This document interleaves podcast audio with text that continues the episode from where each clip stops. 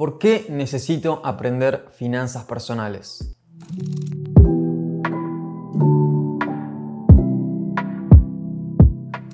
Muy buena mi querida legión, mi legión de reconocimiento, ¿cómo están? Espero que good. En el video de hoy vamos a ver por qué necesito aprender finanzas personales. ¿Por qué? Y si estás viendo esto y sos una persona relativamente joven, bien ahí que estás interesado en aprender sobre este tema. Y acordate que estás también interesado en el mundo de los negocios digitales, las finanzas personales y el crecimiento personal, te abro la puerta a que te suscribas a este canal y activa la campanita así no te perdés ningún video. Empecemos. Todos queremos tener una mayor calidad de vida y cada uno de nosotros es responsable de definir exactamente qué es lo que esto significa. ¿Una mosca? Lamentablemente, en la enorme mayoría de los casos, esto involucra money, las experiencias, lo que queremos ver, lo que queremos hacer, lo que queremos comer, todo. ¿Y por qué? Porque así es en el sistema en el cual nos tocó vivir. Y diciendo esto no significa que le esté tirando hate al sistema.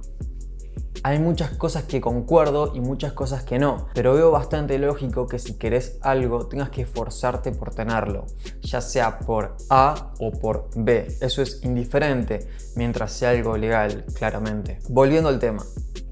La puta que te parió. La idea de las finanzas personales es precisamente darnos un conjunto de herramientas que nos ayuden a tener esa calidad de vida, a alcanzar esas cosas que son importantes para nosotros. Por eso también son personales, porque todos queremos algo distinto y tenemos necesidades diferentes. Entonces, ¿qué significa las palabras finanzas personales? Según Wikipedia, la palabra finanzas es un conjunto de actividades que tienen relación con el dinero y es que están relacionadas a nuestra persona claramente. Según yo, estas actividades pueden ser rápidas o lentas. No voy a entrar mucho en detalle de qué son y cuáles son estas actividades, porque eso daría para un video completamente diferente hablando del tema. Pero quédate en sí que las actividades rápidas te acercan a tus objetivos financieros de una forma veloz y exponencial. Y ya te puedo dar cuenta que las actividades lentas es exactamente lo opuesto. Y esto es muy gracioso, ya que la mayor parte de la población cree que las actividades lentas son seguras y estables y ven a las personas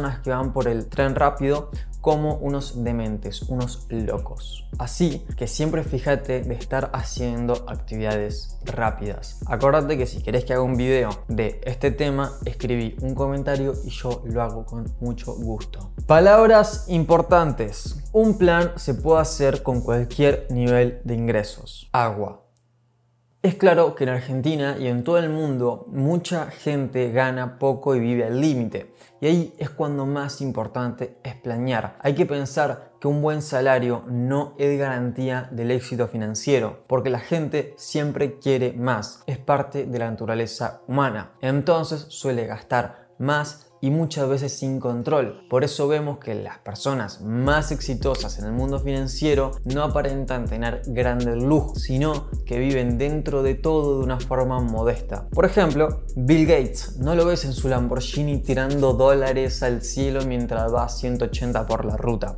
Eso no pasa. También hay que pensar que la gente más educada no es la más pobre ni la más rica, sino que es la de clase media. Gente que tiene lo suficiente para, para vivir dignamente. Eso es prueba de que el éxito en nuestras finanzas personales no tiene que ver con nuestro nivel de ingresos ni nuestro nivel intelectual. En conclusión, estudia educación financiera, ya sea por YouTube, como canales como el mío, o en libros, donde vos quieras. Ahora, si te sirvió el video, te agradecería un montón que consideres suscribirte y dejar un like que nos ayuda a crecer. Sin nada más que decir, te agradezco por haber visto y nos vemos en el próximo video, mi querida Legión. Acuérdense, estudiar finanzas personales es importante porque no te lo enseñan en el colegio.